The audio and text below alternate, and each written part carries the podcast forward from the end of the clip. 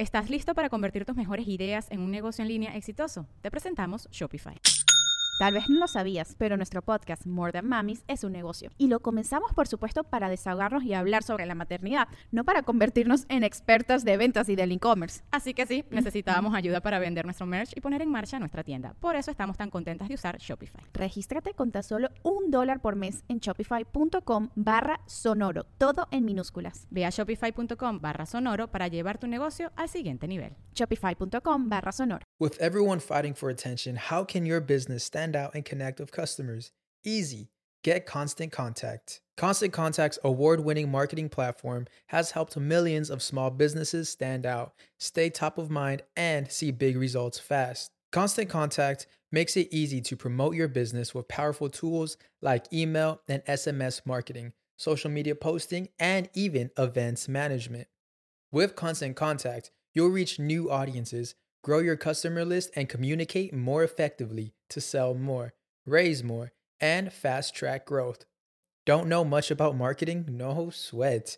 Constant Contact's writing assistant tools and automation features help you say the right thing at the right time every time. Plus, you can send with confidence, knowing your emails are actually reaching your customers thanks to Constant Contact's best in class 97% deliverability rate. I'm a small business owner and I believe that this is a great tool for other small business owners.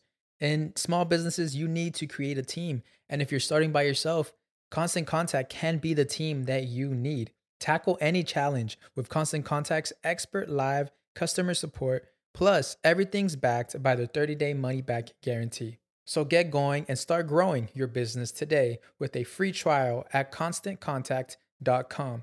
Just go to constantcontact.com right now.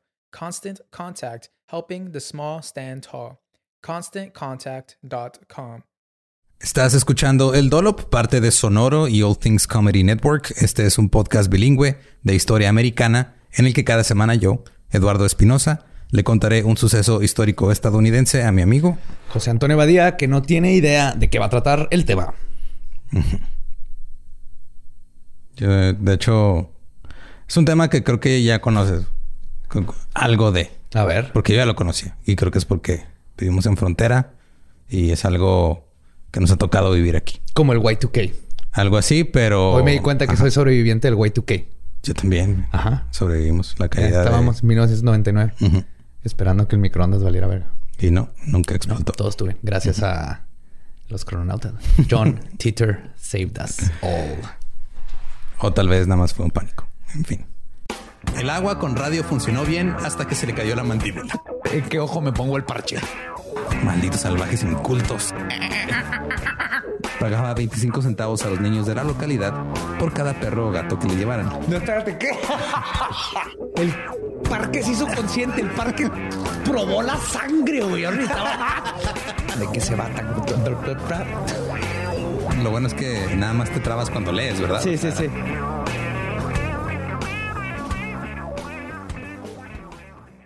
Siglo X. Ah, cabrón. La colonización europea de América comenzó en el siglo X, Oh. cuando los marineros nórdicos exploraron y establecieron áreas limitadas en las costas de las actuales Groenlandia y Canadá. Según el folclore nórdico, eh, los conflictos violentos con la población indígena finalmente hicieron que se fueran. Dijeron, ay, muere. Este What? ¿Los cabrón". nativos corrieron a los vikingos? Ajá. Damn. Sí, eso es lo que dice el mismo folclore nórdico. Dice, no, ya fue mucho pedo, dijimos bye. Acá teníamos wendigos. Y todo eso. Ajá. La extensa colonización europea comenzó en 1492, cuando una expedición española encabezada por el italiano Cristóbal Colón navegó hacia el oeste para encontrar una nueva ruta comercial con el lejano oriente. Se perdieron y encontraron un continente. Sí, básicamente un happy accident. Ajá. Eh, happy. Para ellos. Para ellos. Ajá. Accidentalmente encontró América y hasta la fecha se le atribuye haber descubierto América. Cuando no es cierto. No, pues ya existía para empezar. Ajá, ya existía. Pues que no, o sea, Pero entiendo, Este- entiendo el, el concepto de descubrir América. según los europeos, dijeron, ah, este, pues nosotros no estábamos cuando los nórdicos fueron, entonces la descubrió ese güey. Después de España, todos los países europeos querían ser parte de la acción. Francia fundó colonias en el noreste de América, varias islas del Caribe y pequeñas zonas costeras de América del Sur. Portugal colonizó Brasil, intentó colonizar la costa de Canadá. Eh, se calcula que el número de personas que vivían en las Américas rondaba los 50 millones en esa época. Sí. Wow. Ajá, en todo el continente. Ajá. Para 1650 la cantidad de personas que vivían en las Américas era de 8 millones. De 58. Ajá. La población se redujo drásticamente por las enfermedades del viejo mundo. Oh, fuck. Pero eso sí, este, a cambio de las enfermedades del viejo mundo, el nuevo mundo le mandó sífilis a los europeos. ¡Uh, sí feliz! Con chile colorado. Sí, y para todo. que se les cayera la cara de vergüenza por venirse a robar las tierras de gente que ya tenía aquí siglos. Ah. Cuando llegaron los ingleses, muchos de los nativos americanos ya habían muerto. ya. o sea, ya las tribus estaban eh, muy, muy jodidas. En 1605, el capitán George Weymouth llegó en uno de sus barcos. Estaba revisando la costa de Nueva Inglaterra para ver qué podía agarrar. No encontró oro, no encontró otras riquezas emocionantes, pero se topó a unos nativos y se los llevó. Ah.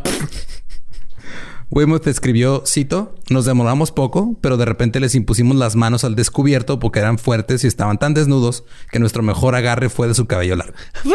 O sea, es- Es que están todos resbalositos. Los quieres agarrar y traen así como lodito y se te escapan. es que jalar el pelo. Tienes que agarrar de las greñas. Ole. Ahora, estos güeyes no eran exploradores. O sea, trabajaban para empresas. Trabajaban para compañías. Ya no había así de, ah, vamos a explorar y somos aventureros. Y no, eran, eran empleados. va a encontrar algo que pueda vender. Ajá, sí, exacto. Entonces todos los barcos que andaban de viaje y andaban buscando cosas en, la- en la- en el nuevo mundo fueron construidos para obtener ganancias. En realidad era lo único que estaban buscando.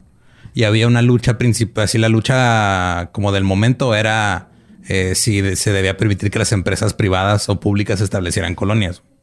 De hecho, las primeras colonias, hay una, hubo una colonia holandesa que se va a mencionar aquí más adelante. Ajá. En este, la colonia holandesa era de, de- era de una compañía holandesa. Que pusieron en la lana. O sea, capitalismo bien Ajá. acá a todo dar. Sí, es de yo no encontré esa madre. y- Yo encontré esa madre, entonces esa colonia es mía y luego ya después ella- ellos la, la vendieron. Sí, Esta esta- esta es la colonia de Coca-Cola de Europa del Este. Yep. Entonces, en nombre de la compañía de Plymouth, el capitán Weymouth tomó a seis nativos de la tierra en la que habían crecido, los puso en un barco y se los llevó consigo en su regreso a Inglaterra. Qué raro. El más famoso de estos humanos robados, secuestrados, se llamaba Tisquantum. Tisquantum. Ajá. Squanto para los compas. Squanto. Era miembro de la tribu Patuxet.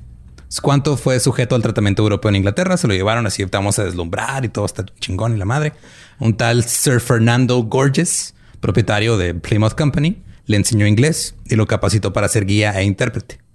Nadie sabe exactamente qué estaba haciendo Squanto entre 1605 y 1614. Lo que sí podemos asumir es de que le estaba platicando a Gorges así de, güey, allá tenemos tierras, hay otros como yo, hay riquezas y la madre. Entonces Squanto fue enviado de regreso a Estados Unidos en 1614 con John Smith. John, John Smith. Ese John Smith, El de Disney. el de Pocahontas, Ajá. el güerito Sí, que llegó a salvar a la morinita de, de su tribu. Sí, sí, sí, sí.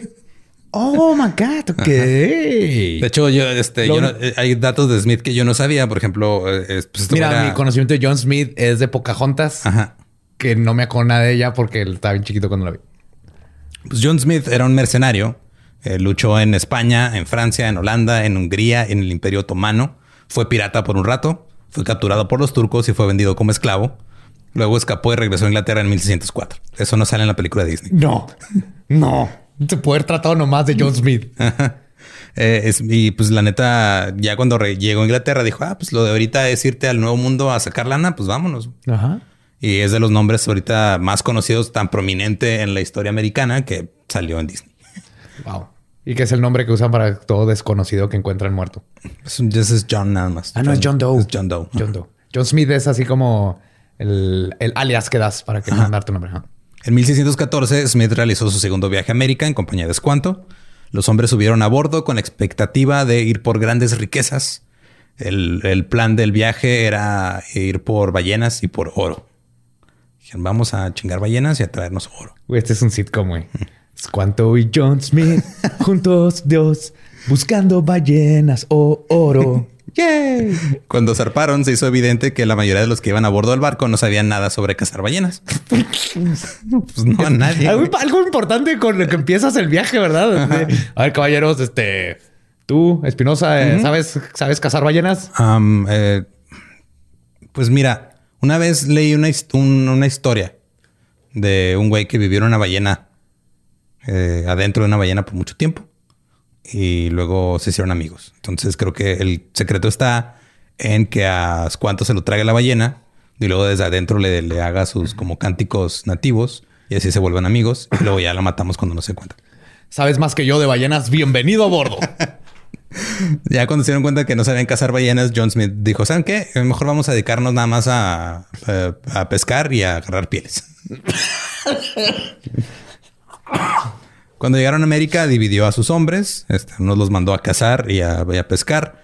Y dejó a Thomas Hunt a cargo de llenar uno de los barcos con peces y llevárselo. Dijo, "Se- porque lo que hacían era llegaban, pescaban un chingo. eh, se los llevaban, secaban los, los peces, hacían como este pescado seco, así literal. Y era lo que... bueno, de hecho, de eso está hecho la Worcestershire sauce. Ajá. Y Hunt dijo, va. Pero en vez de ponerse a pescar, agarró a 25 nativos americanos y se dirigió a España para venderlos como esclavos. Oh, Hunt, ese no es un pescado, chingada madre. Pero a mí me dijeron que pescara yo. Que no Jesucristo Soy era pescador, de hombres. yes. ah, condicionamiento católico desde niños. Eh, esta acción hizo que entrara la tribu Nauset en una guerra permanente contra todos los colonizadores. Que iban a llevarse 25. Entre los 25 también vendió a Squanto. Ah, aparte se los dio. Ajá. O sea, vendió, fue, fue a España, lo vendió como esclavo, eh, pero es cuanto lo agarraron unos monjes y, y lo quisieron indoctrinar en el cristianismo. Of course. Eso se dedican. Vivió ahí un par de años, luego conoció a un inglés, se fue, regresó a Inglaterra. En Inglaterra conoció al tesorero de otra compañía, que era la compañía de Newfoundland. Y te fijas, es, o sea, Plymouth Company era ah, Newfoundland. Newfoundland. O sea, así se llaman los lugares, güey. Ajá. Porque así se llamaban las colonias, porque venían de compañías que O sea, si era la, la colonia Coca-Cola, Sí, la colonia cual. Starbucks.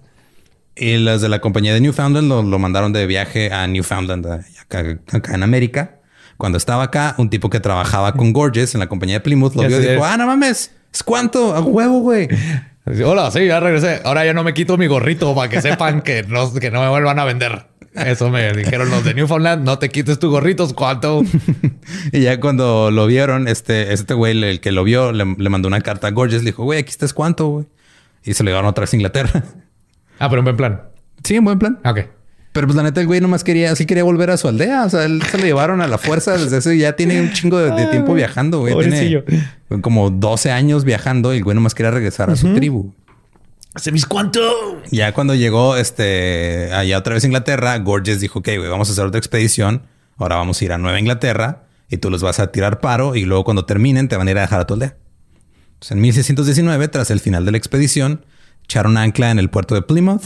Es cuanto eh, llegó a su aldea y descubrió que todos los hombres, mujeres y niños habían sido aniquilados por la peste en 1617, dos años antes. Oh, fuck.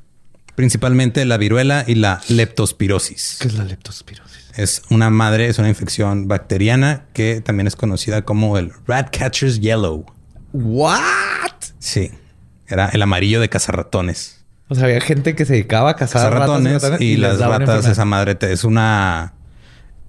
Es una este. Ajá, es como tipo plaga, te pones amarillo, por eso le dicen el Ratcatcher's Yellow, la, que la piel se pone amarilla, el, este, los, lo blanco del ojo se pone amarillo, empiezas a vomitar, empiezas a tener hemorragias nasales, hemorragias internas y te mueres. Wow. Hasta eso, los nombres de las enfermedades antes estaban más chingonadas. El Ratcatcher's Yellow. Catches Yellow, the scurvy.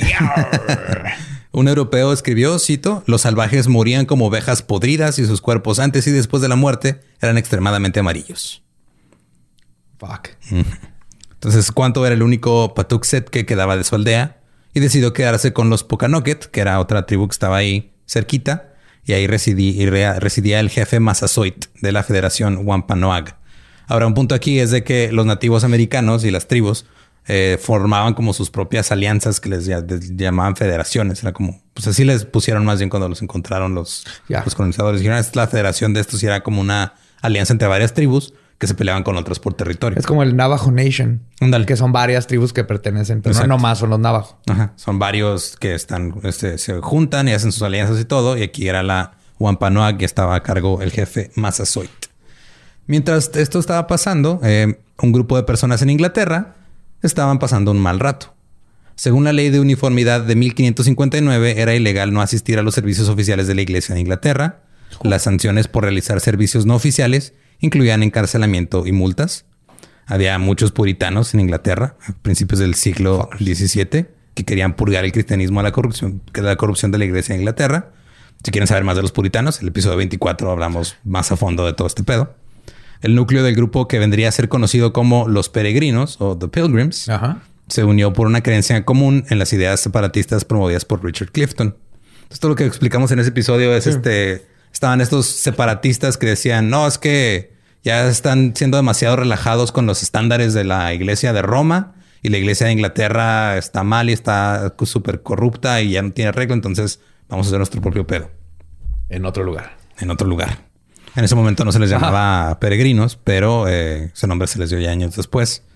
Eh, entre otras cosas, y en, en el episodio 24 de Puritanos contra Cuáqueros explicamos más las creencias, pero creían en este...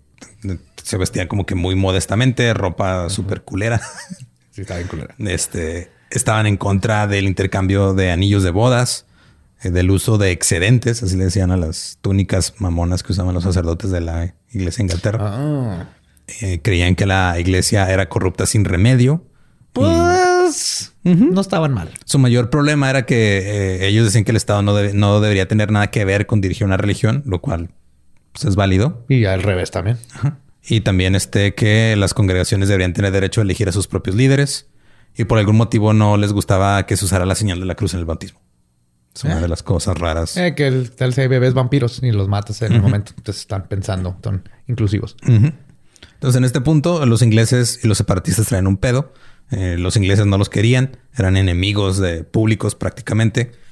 Eh, Henry eh, Barrow y John Greenwood fueron ejecutados, eh, ejecutados, perdón, que eran líderes de grupos separatistas. Y los peregrinos, sabiendo que sus propias vidas estaban en peligro, estaban haciendo sus misas en secreto en la mansión de Scrooby. El rey y un arzobispo nuevo de York comenzaron a tomar medidas enérgicas contra los peregrinos y la congregación principal eh, una vez vieron que hubo una devastadora inundación en el canal de Bristol y dijeron, este pedo es señal divina. Es una señal de desaprobación, nos tenemos que ir de aquí. Yes. Esto fue en 1607. De todos ellos, algunos están dispuestos a irse, pero la mayoría no. La mayoría dijo, no, aquí nos quedamos y vemos cómo le Ah, hacemos. bien. Es que ¿a dónde nos vamos a ir? Déjense la jungla. No, aquí... Ay, mosquitos y pues, Cosas. Y el, el amarillo de los cazarratas. Cazarratas, el, eh, aquí, aquí Son es amarillo, güey. Allá es, es magenta, güey. Es magenta Ah, los cazarratas. Sí, sí, hay, hay búfalos, güey. no, no los entiendo, no los comprendo el concepto del búfalo. güey. No, pues mejor me quedo aquí. Pues unos se quedaron para intentar cambiar las cosas en Inglaterra y otros pocos, o sea, en comparación a los miles que eran, unos cientos decidieron irse. Eh, estos estamos hablando solamente de los pilgrims, de los peregrinos, Ajá. aparte de otros grupos separatistas. Pero ese año, más tarde, eh, un grupo intentó huir del país, reservaron un pasaje desde el puerto de Lincolnshire de Boston, pero fueron traicionados por el capitán del barco. Entonces fueron encarcelados los líderes del, del movimiento y los pusieron en la sala del gremio medieval de la ciudad. What, ¿En exposición o cómo? No, güey, pues están encarcelados en una madre que era antes del Medieval Guild Hall. Wow. No, no creo que sea buena idea poner a prisioneros a un lado de armas medievales y armaduras. Creo que los tenían en otro Fue cuarto. el escape más rápido de una cárcel jamás. ¿Cómo se escaparon? Oh, pues de repente se pusieron las armaduras, los culeros. Sí, pues, no sé por qué dejamos ahí las espadas. Tomaron la puerta y todo. Hasta había ahí una catapulta. y nos- Oh, me la, pues nos la cagamos. La cagamos. Eh, Echando a perder se aprende. Claro. Un año más tarde lo intentaron de nuevo y algunos de ellos llegaron a Ámsterdam, donde fueron seguidos por otros del área de Scrooby. Los encarcelados fueron eh, liberados y también se dirigieron a Ámsterdam. Eh, lo que está bien vergas de cómo los traicionó el capitán del barco es de que te pedían el dinero por adelantado. Ajá. Entonces pues, le pagaron al capitán y luego el capitán dijo, ok, ya tengo su dinero. Váyanse a la verga, no voy a hacer el viaje. Me caen los huevos de todas maneras. Sí. Chinguen su madre. Prácticamente fue, conveniencia. Uno de ellos escribió, cito, todos se separaron mucho, pero algunos en un momento y otros en otro. Algunos en un lugar y otros en otro. Y se encontraron de acuerdo con sus deseos sin poca alegría. O sea, con mucha alegría. Ajá. Es el con- ¿Por qué les gusta mamá escribir en, en antónimos? Güey, no entiendo. El old, el old, old English. Por eso ya nadie habla esa chingada. Ajá. Después de más o menos un año, el grupo que ahora ya ascendía a más o menos 150 ahí en Ámsterdam se trasladó al sur, a la ciudad de Leiden, y estuvieron ahí durante 12 años. En ese momento decidieron mudarse al Nuevo Mundo. Decían que era por el bien de los niños, porque en donde estaban ahorita en Leiden los niños tenían que trabajar desde pequeños y muchos de ellos están aprendiendo a hablar holandés y adoptando costumbres holandesas. No. Ayer vi a Juanito bailando con zapatos de madera. No, el diablo. Uno de sus líderes, William Bradford, le preocupaba que los niños fueran, cito, arrastrados por ejemplos malvados hacia la extravagancia y rumbos peligrosos. Güey, es que zapatos de madera, what the fuck, güey. Si hay algo extravagante. Juanita, estás. Mi hija es una sembradora de tulipanes. ¿Cómo se atreve? Vámonos a la verga de aquí. Oye, dijiste verga. Puta madre. Además, Leiden era un tugurio, güey. Era un lugar bien culero. O sea, donde estaban en Leiden era así, barrio feo, horrible. Eh, estaban ellos acostumbrados a, a- Veníamos del campo y de lugares acá chidos en Inglaterra. Entonces estábamos en un barrio bien culero. Y En el pues, ya. Ajá. Dijeron, vámonos, vámonos de Ámsterdam. Algunos están asustados y no se fueron.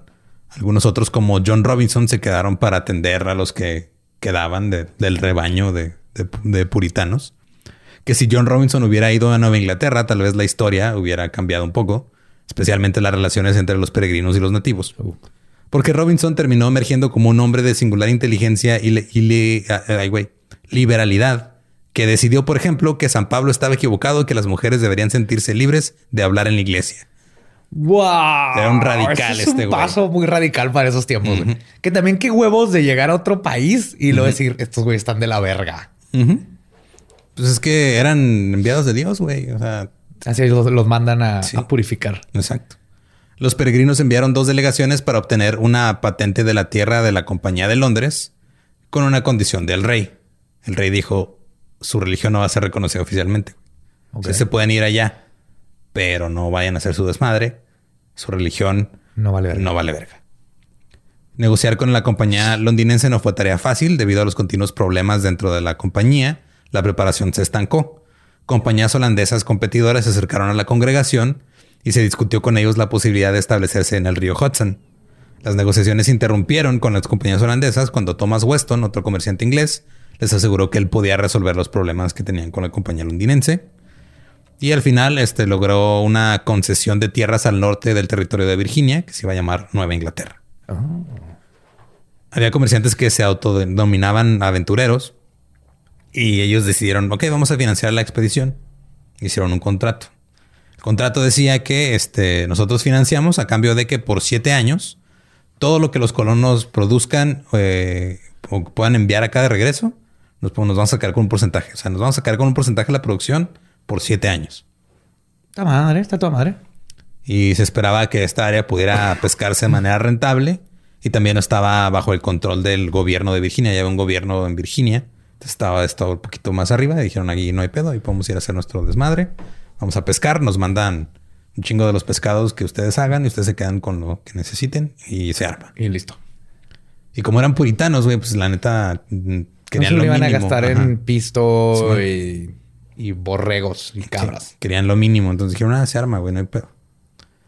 Mientras eso estaba pasando, en Inglaterra entraron nuevos inversionistas a la empresa y modificaron el contrato. El contrato ahora decía que al final de los siete años, la mitad de las tierras y propiedades sería de ellos y quitaron la disposición de que cada colono debía tener dos días a la semana para asuntos personales. Entonces ahora tenían que trabajar a huevo los siete días de la semana. ¿Pero quién nos está vigilando? Entre ellos, güey. O sea, te mandaban un representante de la compañía que supuestamente los iba a vigilar. Y pues ahora tenían que trabajar siete días y luego enviar prácticamente todo y luego se iban a quedar con sus tierras de todos modos. Pero nunca les dijeron a los peregrinos, o sea, cambiaron el contrato y no les avisaron. Oh, whoopsie. No puedo sentir mal por estos cabrones. pues Traen su desmadre en un país, llegan a otro país a poner su desmadre. Les aplican esto. Eh. Ajá, es- Culeros con gente culera haciendo cosas culeras. Todo es gris. El tiempo y el dinero escaseaban. Los peregrinos decidieron que los miembros más jóvenes y más fuertes establecieran la colonia primero y los demás harían el viaje después, según fueran, eh, según les fuera posible. Se alquilaron dos barcos para el viaje, el Speedwell y el Mayflower. Mayflower, yeah. Sí, pues ahí llegaron Todo el mundo primeros- conoce el Mayflower. Ajá. El Speedwell no, porque lo saboteó la tripulación. Se amotinaron. Se dieron la vuelta y regresaron. Entonces. Sí. Entonces, cuando regresaron, pues los que los peregrinos que iban ahí, algunos se subieron al Mayflower y otros dijeron, no, ya estuvo, güey, puras Ok, pinches fuck mamadas, ya mejor me voy. Vamos Cuando el Mayflower- secas. Cuando el Mayflower por fin se embarcó en septiembre de 1620, había 102 pasajeros a bordo. Ajá. De todos esos pasajeros, solo 28 eran miembros de la congregación. El Ah. resto eran, les llamaban the strangers, eran los extraños. Ah, los extraños eran la mayoría. Ajá. Ok. Eh, y era gente que buscaba ganar dinero con el viaje o eran vagabundos que agarraron de la calle y subieron al barco. Nice. Porque esto era lo que pasaba antes, güey, porque la gente batallaban un chingo para llenar los barcos y tripularlos. Porque la gente decía, no, ¿para qué vergas me voy a ir a morir a un lugar que nadie conoce o morirme en el mar? No quiero. Entonces, literal, iban a los barrios marginales y agarraban a los borrachos o a la gente que andaba pidiendo dinero y los subían al barco. Fíjate esa peda, güey. Te llega una carta dos meses después. Querido Badía, soy Arturo. Estoy en otro continente. Te quedé viendo la última pinta que me pichaste. Qué buena peda. Si todo sale bien, nos vemos en 12 meses. Y, de hecho hubo en un momento una discusión así real entre los poderes de poner a todos los vagabundos en barcos y mandarlos al nuevo mundo. De plano, como, como Nueva York mandando a los vagabundos a, Ajá. a Arizona. ¿Dónde los mandan? Eh, no me acuerdo. O y de como- Las Vegas también hacen eso. O como cuando este, mandaron a todos los criminales a Australia, güey. Era lo mismo. Ah, pues sí. El viaje de 3000 millas tomó 66 días. Fuck. Y no había wifi ni Netflix. Ni nada, ni. Ni salubridad. Nope. En el camino nació un bebé. Sus padres lo llamaron Oceanus. Ah. Dos personas murieron y el barco casi se hundió en una, en una tormenta. Damn. Cuando finalmente llegaron, se habían desviado de su destino. Ups, sí. Llegaron a Cape Cod y estaban bastante lejos de Virginia. También llegaron en noviembre, que es el peor momento en América para intentar plantar un cultivo. Ya. Más a esas alturas. Intentaron bajar a Virginia, pero el clima era demasiado brutal y las corrientes estaban en su contra, así que se regresaron y se quedaron ahí. Todos los extraños dijeron de inmediato, ok, no llegamos a Virginia, por lo tanto no estamos sujetos al contrato, porque tenemos que trabajar en Virginia, entonces no tenemos que rendirle cuentas a nadie. Uf, drop mic. Pero los peregrinos temían que todos sus acuerdos con la empresa y con los extraños y con el rey fueran a valer madre, entonces se volvieron locos y sabían que si había división había pocas esperanzas de que sobrevivieran, así que tenían que trabajar juntos. Ahora, esta es, una, esta es una parte de la historia que se cuenta mucho y todo porque la consideran como la semilla de la democracia en Estados Unidos. Ajá. Antes de dejar el barco, se creó un nuevo contrato para asegurar la cooperación entre los colonos. El documento pasó a conocerse como el Mayflower Compact o el Pacto del Mayflower. Ajá. Cito, esto es lo último que dice el pacto. De vez en cuando, como pensará la, ma- la mayoría, será adecuado y conveniente para el bien general de la colonia, a lo que prometemos toda la debida sumisión y obediencia. Entonces, básicamente, si alguna vez iban a tomar una decisión, iban a votar entre todos y lo que la mayoría dijera, se iba a Sí, hacer. va a ser. También sentaron el precedente que solo los hombres podían votar. Solo los hombres tenían voz en el Y gobierno. habían como seis vatos, ¿no? Y el resto eran mujeres. Ajá. Eh, Todos apoyarían la decisión de la mayoría en todo momento y el pacto fue ratificado con la firma de 41 pasajeros varones adultos. Porque era la mayoría, el resto eran mujeres y niños y no podían votar. God. John Carver fue elegido para actuar como el primer gobernador de la colonia. Ahora, el lugar donde llegaron no había, no había ningún, ninguna persona ahí, no había ningún americano, no había nativos. Porque llegaron a la aldea de Escuanto. Era la tierra de los Patuxet cuando ya había pasado la plaga y los había matado tres años antes. Ellos tomaron esto como una señal divina y asumieron que Dios les había des- despejado el camino matando a los nativos. Motherfucker. wow. Claro, güey, pues es que si tú eres un enviado de Dios y Dios te dice, tú, tú dices, güey, no es que yo voy a, a- a Virginia y lo dices, no, Dios dice, no, ni madre, güey, voy a mandarte tormentas, vas a llegar a este lado donde ya no hay gente y ahí te vas a quedar y tú dices, ah, claro, güey, es el plan Y de 100 Dios. años antes de que llegues, voy a mandar una plaga para que te me quite Ajá. a los, a los Sí, mugrositos. ¿Cuáles 100 años? Tres años antes. Tres güey. años antes, ah, que te quite a esos mugrosos que no creen en mí. También encontraron chozas que los nativos no habían destruido antes de que la gente muriera a causa de la plaga. Eh, resulta que no derribaron su aldea ni la desarmaron porque estaban ocupados vomitando Muriéndose. y muriéndose. También encontraron algunas ollas y utensilios de cocina en las tumbas que escarbaron. Es jackpot ahí totalmente. En las tumbas. sí. Llegaron así, ah, mira qué padre, Dios me mandó esta cuchara. Y Nomás unos aretes. Nomás tuve que quitárselos a esa viejita que trae corona. Ajá. Llamaron a la colonia Plymouth Plantation y ahí en la colonia había una gran roca. La llamaron Plymouth Rock. Plymouth Rock. Oh, Ahí está Plymouth escuchado Rock. Plymouth Rock. Tiene grabado el año de 1620. De cuando llegaron. Comieron de los campos de maíz abandonados que habían crecido ya de manera silvestre. Y aparte de que el clima no lo permitía, eh, ellos no sabían cómo sembrar. Pequeño detalle. ¿Qué está pasando estos tiempos? Vamos, a hacer un barco para cazar ballenas con gente que no sabe cazar ballenas. Vamos a mandar a gente a plantar que no sabe sembrar. Mira, nosotros tenemos un amigo que una vez dijo, güey, me voy a ir a Mérida a vender burritos. Ah, sí, es cierto. Los métodos no cambian. Eh, los tiempos sí, los métodos no, güey. el método es a la verga. Ajá. Sí, güey, voy a vender burritos en Mérida con un compa, güey. A ver, súper bien, güey. Pinche borre. Ah, qué bueno que no se fue. Eh, no tenían suministros suficientes para durar hasta la primavera. Como ya estaban acostumbrados a vivir en la ciudad, pues ya tenían todo cerquita. Ya la mayoría no sabía pescar, no sabían cazar, no sabían plantar. El resto eran vagabundos que no tenían ni idea de qué chingados. Estaba bien crudo, güey, así. Puta madre, tener un, tener un papel de todo, escribirle a mi compa el Joe. En su primer mes capturaron un pez un pez en un mes. y no lograron cazar una sola presa. güey. Entiendo cazar o pescar cama. Nada más uno, güey. Uno. Y no pudieron replicarlo. No lo pudieron multiplicar. O sea, no, ni siquiera fue con habilidad, fue suerte, porque nada más fue uno y en un mes no pudieron volverlo a Sí, hacer. se lo han encontrado ahí tirado afuera. Eh, sufrían de frío, hambre y enfermedades. Ya cu- cuando llegó la primavera, la mitad de ellos habían muerto. El resto estaba en peligro de morir también por ese detalle de no saber plantar, pescar o cazar. Todo detalle. Cuando de repente un día un nativo solitario entra al asentamiento y les dice en inglés, bienvenidos ingleses, soy Samoset. ¿Tienen cerveza? What? Es la introducción más chingona de un personaje, una historia. Suena yo en un martes. sí. Ay, ¿qué pedo, güey? ¿Traes birria? Hola, señores. ¿Ustedes tienen cerveza? Lo recibieron, le dieron, este, no le dieron cerveza porque no tenían, pero ahí medio vieron, platicaron un poquito con él y luego él se fue y regresó con Squanto, güey, Uh. que vivía ahí cerca. Squanto se quedó con los peregrinos para ayudarles. Hablaba inglés mucho mejor que Samoset. De hecho, Squanto todavía es recordado en la historia un chingo sobre, pues digo, en la historia americana. no- Nosotros no sé nada de esto, pero y siempre te lo ponen como el, el salvaje noble, así, the noble savage.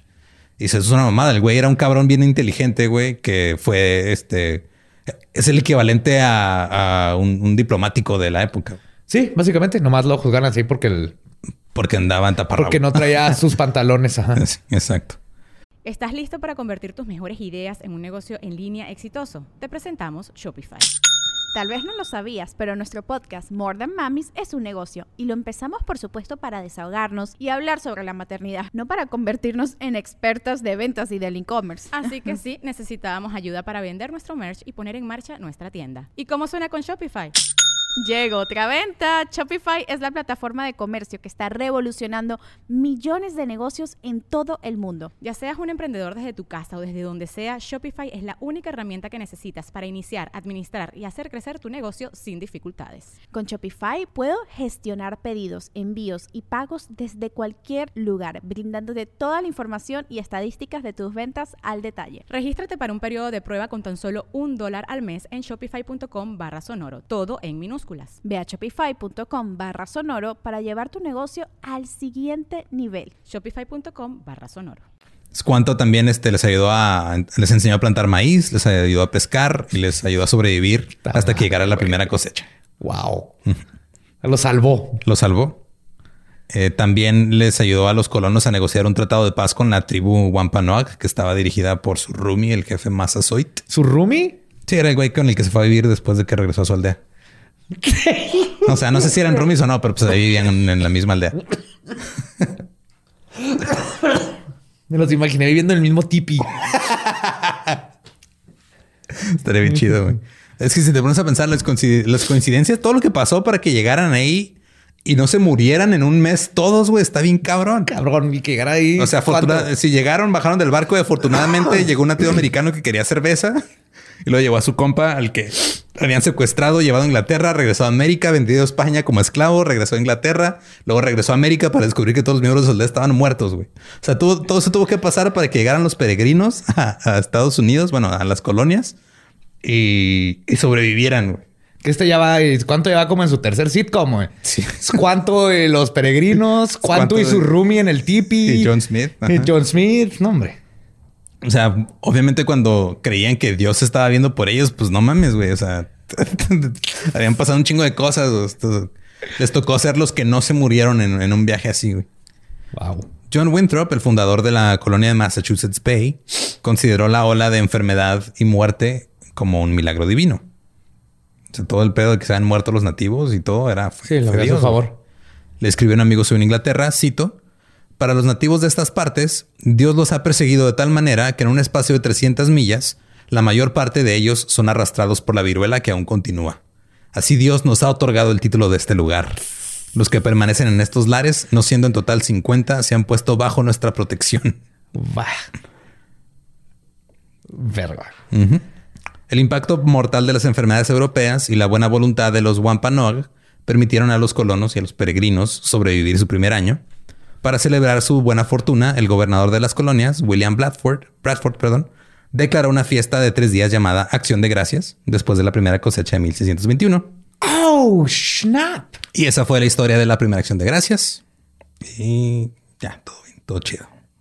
No, it's not. no, it's not. Falta el pavo. Esa fue, o sea, fuera de pedo, esa fue la primera Acción de Gracias, güey. Ese fue el primer ¿Eso fue todo? Del primero. Vamos al segundo.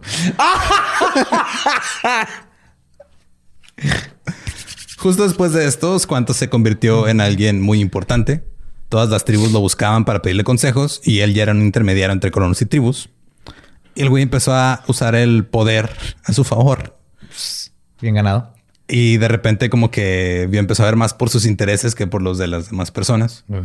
Y no ayudaba a las tribus. Eh, les decía a las tribus que los europeos tenían barriles de plaga almacenados debajo de sus casas y que los iban a liberar si los tribus los provocaban. Les decía que el dios de los ingleses los ten- lo tenía reservado y podía enviarlo a su antojo para la destrucción de sus enemigos. Oh, shit. Y los nativos seguían asombrados y temerosos de los peregrinos. Squanto después in- inició un rumor de que todas las tribus indígenas locales iban a atacar a los peregrinos.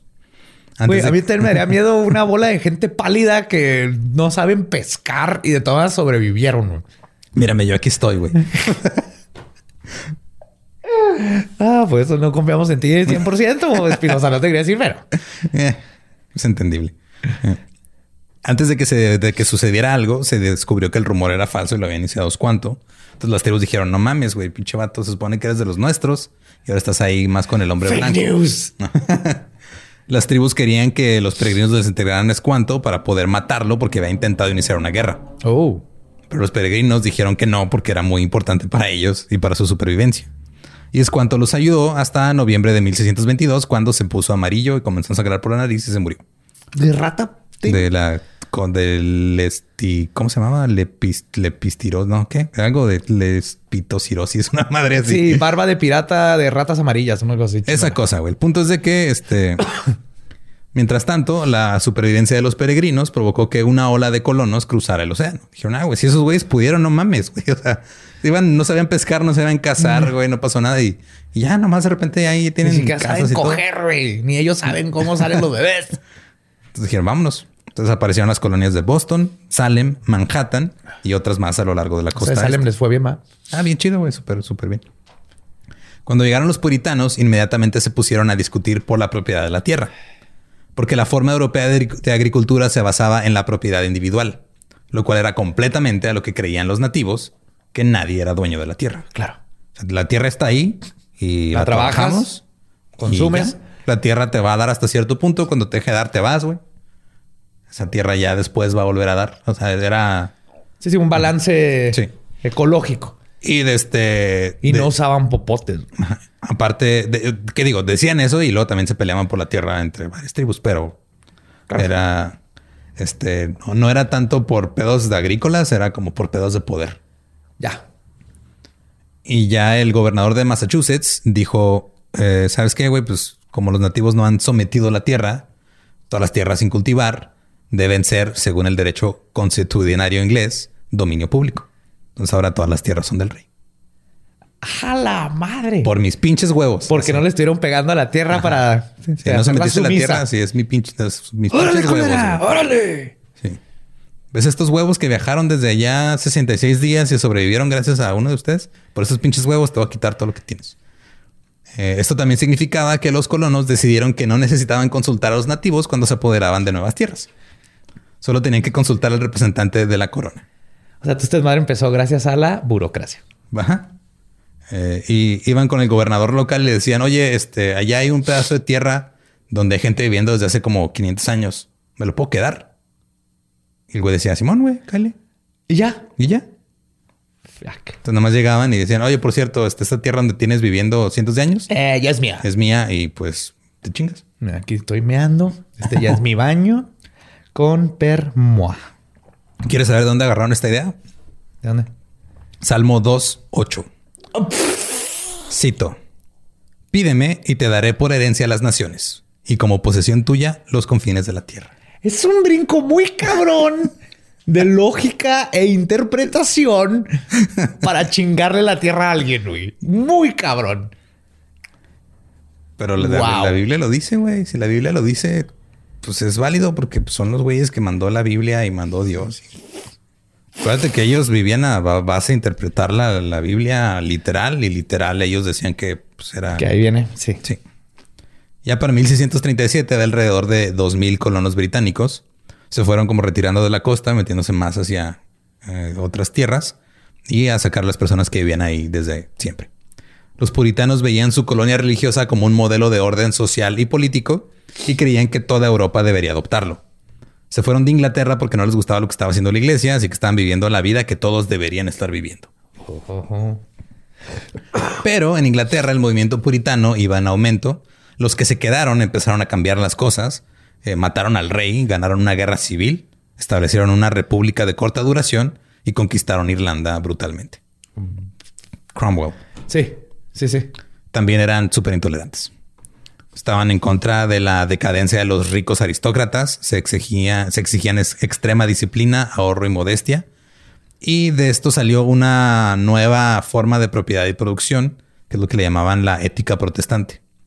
Era una nueva forma de capitalismo que básicamente se trataba de hombres, específicamente los comerciantes más poderosos, eh, y los padres puritanos creían que eran el pueblo elegido de un Dios infinito, y esto justificaba todo lo que hacían. Otro gran brinco de interpretación. Sí, güey, somos los que mandó, nos, nos escogió Dios. claro. Entonces, por eso yo merezco todo. Y como yo merezco todo y tú estás en mi camino, te chingas. Es la historia de todos los religiosos y cómo se justifican todas las atrocidades que han hecho, básicamente. Eh, y pues empezaron a, a- eh, Tenían el derecho divino de acumular poder y prosperar mientras oprimían a las masas populares, fueran quien fueran. Fueran niños, mujeres, nativos. eh, digo, pasó en Irlanda, pasó en América, pasó en un chingo lados. Sí, ese pinche pescado que agarraron. Aquellos que rechazaban las reglas religiosas de las colonias a menudo eran desterrados. Como en The Witch. Ajá, güey, literal. que Así empieza la película, Sí, lo corren. ¿No te gusta? Vete, güey. Vete. Ajá. Sea, Aquí no vas a, aquí no vas a estar aguantando tus chingaderas. Te, te aplicaban el que te aplicaban tus papás así de, pues estás viviendo en mi casa. Ajá, estás bajo mi Estás techo. bajo mi techo, son mis reglas. Vete. Y luego lo intentabas y luego a las seis horas te das cuenta que tenías hambre y no tenías trabajo y te tenías que regresar. Exacto. En las escuelas modernas ahora se les enseña a los estudiantes que el pacto del Mayflower contenía las semillas de la democracia moderna y el Estado de Derecho. Pero en realidad fue el comienzo de una democracia capitalista basada en opresión y el servicio de los intereses de clase de los capitalistas gobernantes. Y teísta. Ajá, Y todo bien, o sea, han pasado 400 años y todo bien. Y todo sigue, ¿eh? Creo que hemos avanzado bastante. En 1630 y- tre- perdón, 33, eh, la poderosa tribu Pequot no se había aliado todavía con los británicos. Ya tenían alianzas con los Wampanoag, con los Narragan- Narragansett, no, no, pero Narragansett y otras tribus ya estaban aliadas con los británicos. Estas eran de las pocas que habían dicho no ni madre. Así que este, los colonos se robaron la tierra donde ahora se encuentra la ciudad de Hartford, en Connecticut, que era tierra de los Pequot. Para empeorar las cosas, los Pequot tuvieron el descaro de matar a dos británicos que intentaron llevarse a gente como esclavos. estúpidos que están así metiéndose contra la voluntad de Dios. Que también este, ese pedo lo sacaron de eh, Levítico, creo que capítulo 5, versículo 44. No me acuerdo si ahorita lo busco bien. No lo dudo si Levítico es Pero Levítico viene lo de la esclavitud. Sí. Los gobiernos coloniales reunieron una fuerza armada de 240 bajo el mando de John Mason y se les unieron mil nativos Narragansett porque ellos ya estaban aliados con los británicos. Y el pedo aquí es de que lo- las tribus como tenían una mentalidad muy diferente en cuanto a no, no veían a futuro. güey. Los nativos americanos era de muy vivir en el presente y en el ya y en el que voy a comer ahorita esta semana. y- Son ciclos, ¿no? Es ahorita. Ajá, son ciclos muy, muy, muy cortos. La vida la ven muy, sí, me muero, regreso a la tierra y todo continúa. Entonces era de, ah, pues este, ya estamos aliados con estos güeyes y, y si nos chingamos a los Pequot, igual nos quedamos con sus tierras o nos pasan un cacho o algo, pero no veían más allá de eso. Sí, nunca vieron el eventualmente nos van a chingar a todos. Sí, porque de hecho, si se hubieran juntado todos los nativos y se hubieran ido contra los colonos al principio, se los hubieran chingado. Pues muy parecido a lo que pasó acá. Este Mason quería evitar atacar a los guerreros Pequot porque no creía que pudieran ganarles. Así que decidió armar una masacre. En lugar de optar por luchar contra los guerreros, decidió simplemente matar mujeres y niños. Oh my fucking God. Mismo resultado, menos riesgo. Levítico 3, capítulo 2. si no podéis contra tu enemigo, mata mujeres y niños. Palabra de Dios. Los colonos rodearon un pueblo de Pequot en el río Mystic. En ese punto la aldea era básicamente ya un fuerte. O sea, ellos sabían que iban a venir a chingar. güey. Entonces taparon así todo con, pues, como con cercas de madera, de, de troncos. Y al amanecer, mientras los habitantes dormían, los soldados puritanos le prendieron fuego. Porque es madera, se queman chingas. Sí, sí, sí. Es que, es que se oye, es un oxymoron en mi cabeza. Soldado puritano. Suena estúpido, pero pues, Ajá. William Bradford, gobernador de Plymouth, escribió, cito, Los que escaparon del fuego fueron asesinados a espada, algunos cortados en pedazos. Fueron despachados rápidamente y muy pocos escaparon. Se concibió que así se destruyeron alrededor de 400 en este momento. 400. Era un espectáculo espantoso verlos así friéndose en el fuego y los arroyos de sangre, y horrible era el olor y la sentencia ahí. Pero la victoria parecía un dulce sacrificio, y entregaron sus oraciones a Dios, que había obrado tan maravillosamente para ellos, para así inclinar a sus enemigos en sus manos y darles una victoria tan rápida sobre un enemigo tan orgulloso e insultante. Y aparte nos encontramos un pescado ahí. Ya llevamos dos desde que llegamos. Está bien, Dios provee, güey. Dios provee. John Underhill, uno de los capitanes que trabajaba junto con Mason, que ya, o sea, el güey ya en la historia es recordado como John Indian Killer Underhill. O sea, ya de plano. Fuck, qué bueno. Escribió, cito, a veces la escritura declara que las mujeres y los niños deben morir con sus padres. Tenemos suficiente luz de la palabra de Dios para nuestros procedimientos. Hoy en día, los libros de historia de los Estados Unidos llaman a esto la guerra de los Pequot. Guerra. No, no, no. Sí, o sea, la guerra es que no, o sea, sí fue guerra, no, no les avisamos, pero fue guerra, güey. Sí, sí, exactamente. Te hace falta. O sea, O sea, no sabían llegó que tarde el memo, pero o sea, básicamente, pues la gente se murió, ¿no? Pues, Sí, íbamos a mandar un pez mensajero, pero no lo agarramos y pues valió verga. Entonces, Es como agarrar a patas a corgis y llamar la guerra, la guerra contra los corgis. dale. O es como hacer eh, guerra contra ardillas o querer capturar un chingo de tiburones, etcétera. Eh, los, eh, los colonos tomaron 180 presos. Después de consultar a la Biblia nuevamente, encontraron justificación para matar a la mayoría de ellos y esclavizar a las mujeres capturadas y a sus hijos en Levítico. Entre- They were legging it mucho, ¿verdad? Desde que llegaban y, oye, güey, este, No, acabo de, de hecho- matar a tres niños y violé a seis mujeres. Puedes ver en tu libro, cabrón, a ver si hay algo ahí que lo justifique. Es que no me acuerdo si era el 24 o el 25, pero déjalo buscar en chinga. Porque si viene literal así de... Puedes tener esclavos. O sea, sí viene tal cual, güey. Dice... ah, ya lo encontré. Levítico 25, 44. Así tu esclavo como tu esclava que tuvieres serán de las gentes que están en vuestro alrededor. De ellos podréis comprar esclavos y esclavas. También podréis comprar de los hijos de los forasteros que viven entre vosotros y de las familias de ellos nacidos en vuestra tierra que están con vosotros, los cuales podréis tener por posesión. O sea, puedes tener a cualquiera de esclavo, básicamente. Sí, es- es- esas, esas tierras que te de los huevos te sacaste que yo te dije que eran tuyas, ahí está la gente. La gente también es tuya, güey, chingate. No Vas. mames. Sí, o sea, la Biblia era, era un Google así. Eh, googleame cómo justificar que acabo de comerme un niño. ¿Cuál Levítico? Ey, es Levítico 15, 16, 15, 16, güey. ¿Qué vas a hacer? El Dios me dijo que me comiera el niño. Solo 500 Pequot permanecían vivos y libres. La esclavitud no era nueva para ellos porque las tribus tomaban esclavos cuando tenían guerras. Ajá. Tomaban prisioneros de guerra y los usaban de como rehenes o esclavos y los ponían a trabajar. Pero los colonos tenían capitalismo. Eso fue completamente nuevo para ellos. Los cautivos restantes fueron vendidos a colonias de plantaciones británicas en las Indias Occidentales para trabajar hasta la muerte en una nueva forma de esclavitud que sirvió al mercado capitalista mundial emergente. Y con eso los comerciantes de Boston hicieron un descubrimiento histórico. El costo de tomar esclavos puede ser pagado vendiéndolos. O sea, Oh, man. O sea, con lo, con lo que gasto en conseguir a tres vatos que agarren esclavos, se paga toda la expedición. Ajá. Ya nomás los vendo y ya, güey. Porque, pues, te digo, esos güeyes agarraban prisioneros de guerra y los ponían a jalar. Ajá. Pero no había un intercambio así, ah, te lo vendo o algo. Era de, era como una especie de sentencia de guerra, güey. Ok, fuck. Esos güeyes fue de, no, esto eres un producto ahora. Esclavizar a los nativos americanos se convirtió rápidamente en una manía y el comercio de esclavos se centró primero en los capturados y rápidamente se convirtió en la columna vertebral del capitalismo comercial de Nueva Inglaterra. Mientras tanto, en Manhattan Colony, el gobernador holandés, porque estará holandés al principio, William New Amsterdam, ¿no? Era el- Ajá, New Amsterdam, ofreció la primera recompensa por el cuero cabelludo de los nativos. Oh, ahí empezó el, El scalping. scalping, ajá. Su gobierno pagaba dinero por el cuero cabelludo de cada, cada nativo que les llevaras. Eh, un par de años ordenó, después ordenó la masacre de los Wappinger, que era una tribu que era, supuestamente ya tenían un trato con ellos, era una tribu amigable. 80 murieron, sus cabezas fueron cortadas y usadas como balones de fútbol por las calles de Manhattan. Eh, hay una historia de un cautivo que fue eh, castrado, desollado vivo y obligado a comerse su propia carne mientras Kiev miraba. Oh my God. Levítico 16, 23. Sí, y tu esclavo se va a comer sus huevos y Por tus huevos. Por tus huevos os harás que se coma tu esclavo sus huevos. Amén. entonces este Kiev contrató a Underhill, el que había andado ahí en Pequot con el otro güey, y hicieron un cagadero, incendiaron la, aldea- la aldea de los Wappinger y 500 murieron también ahí. Luego se proclamó el Día de Acción de Gracias en las iglesias de Manhattan. What?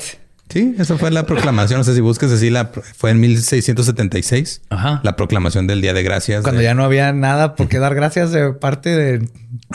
Es que el- la, o sea, el- la acción de gracias es, es- es un acto, güey. Es el, el Thanksgiving es un acto. Aquí nomás está... Ajá. ¿Quién está dando gracias? Ajá. ¿Y por qué? Sí, es de ah, vamos a darle gracias. O sea, vamos a hacer una, una acción de gracias a Dios por esto que tenemos. Por matar a los Ajá, nativos Entonces podía ser por y- cualquier cosa, güey. O sea, la historia del primer, de la primera acción de gracias es- está mejor comparada con esta. O sea, Con la oficial. Sí, o sea, la primera de que, ah, sí, pues llegaron estos güeyes y se toparon con coincidencias y el descuanto les, les tiró paro para que aprendieran a comer y le, por eso se hizo el pedo y les dieron gracias. Esa es la versión bonita. Ajá. Esa es la Todo versión. iba bien hasta ahí. Después de esto siguió más guerra y más masacres. Los nativos americanos se defendieron en la guerra del rey Felipe.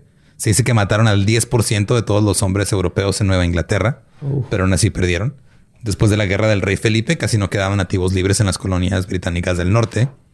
Un colono escribió desde la colonia de Manhattan en Nueva York, cito, Ahora hay pocos indios en la isla y esos pocos no son de ninguna manera dañinos. Se admira lo extraño que han disminuido por la mano de Dios. Ah, sí, sí, sí. La mano de... No fue, no, No, fue no- que se les quema, les quemamos todas sus casas y, y violamos sus mujeres. ¿Quién, y- quién- quién trajo el fuego al mundo? La mano de Dios. La mano de Dios, sí. La mano de Dios con el fuego y lo puso ahí. Dios. Y, pues están ahí los nativos y se quemaron, güey. Pues también que los manda a estar ahí. Dios me dio el gusto por carne humana de bebé nativo. fue Dios. Según los registros de Massachusetts de 1676 y 77, se apartó un día para la acción de gracias pública, porque entre otras cosas, de momento, cito, ahora apenas queda un nombre o familia de ellos, pero son asesinados, capturados o huyen. Ay, Estaban dando gracias porque pues, ya no había nativos. estás mamando. No.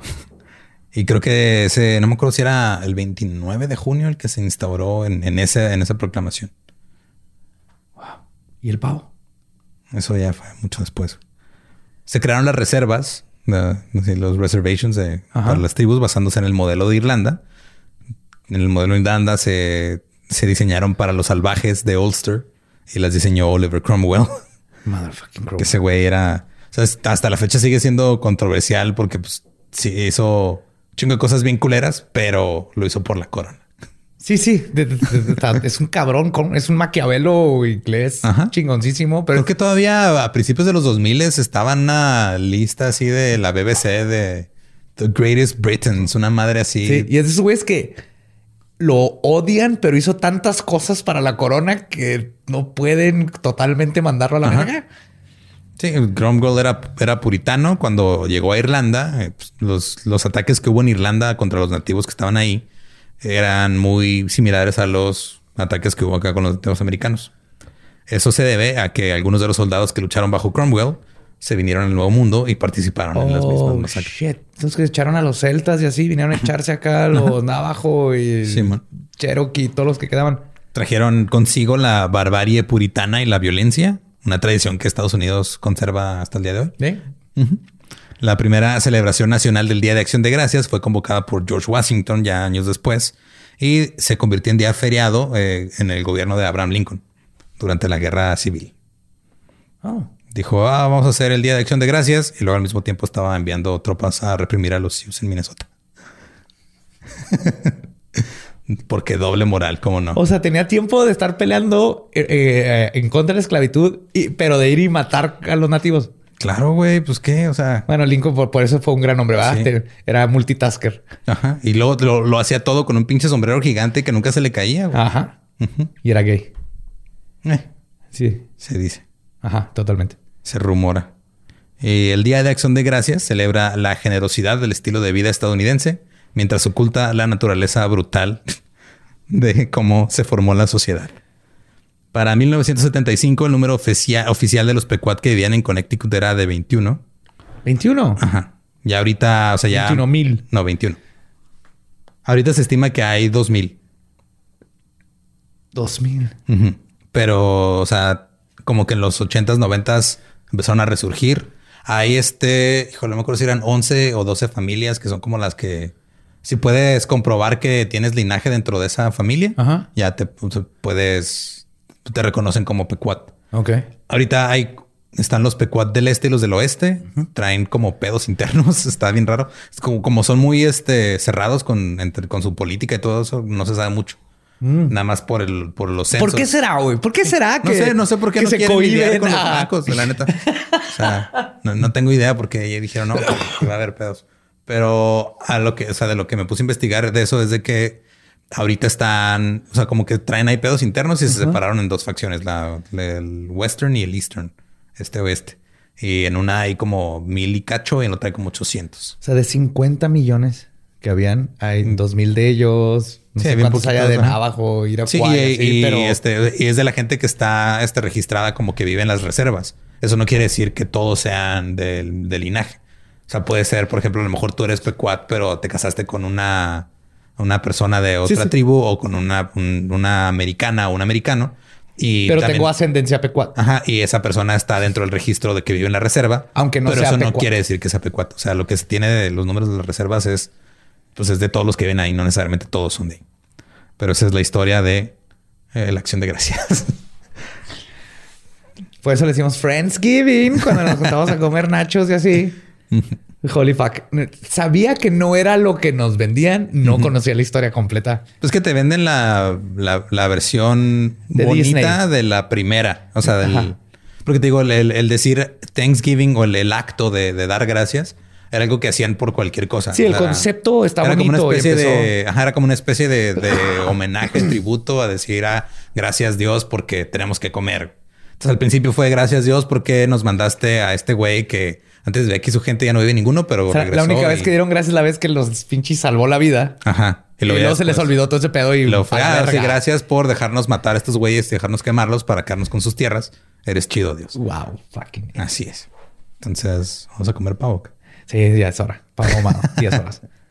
Y pues sí, esa es la historia de Thanksgiving, Acción de Gracias. Es el- si quieren escuchar la versión original de The Dollop, es el episodio 35. Si quieren saber más sobre las creencias de los puritanos, Vayan a escuchar nuestro episodio 24 que habla... Porque también los puritanos tenían pedos con todos los demás religiosos, específicamente con los Sí. cuáqueros. Y pues ya, este, nos pueden seguir en todos lados como arroba el dolop, a mí como arroba ningún Eduardo. Me encuentra como el diablo. Y recuerden que eh, si no conocen su historia, están condenados a no cenar pavo. No sé si está bien o está mal. Ah, está muy bien. Pavo seco. Muy, muy seco. ¿Estás listo para convertir tus mejores ideas en un negocio en línea exitoso? Te presentamos Shopify. Tal vez no lo sabías, pero nuestro podcast More Than Mamis es un negocio y lo empezamos por supuesto para desahogarnos y hablar sobre la maternidad, no para convertirnos en expertas de ventas y del e-commerce. Así que sí, necesitábamos ayuda para vender nuestro merch y poner en marcha nuestra tienda. ¿Y cómo suena con Shopify?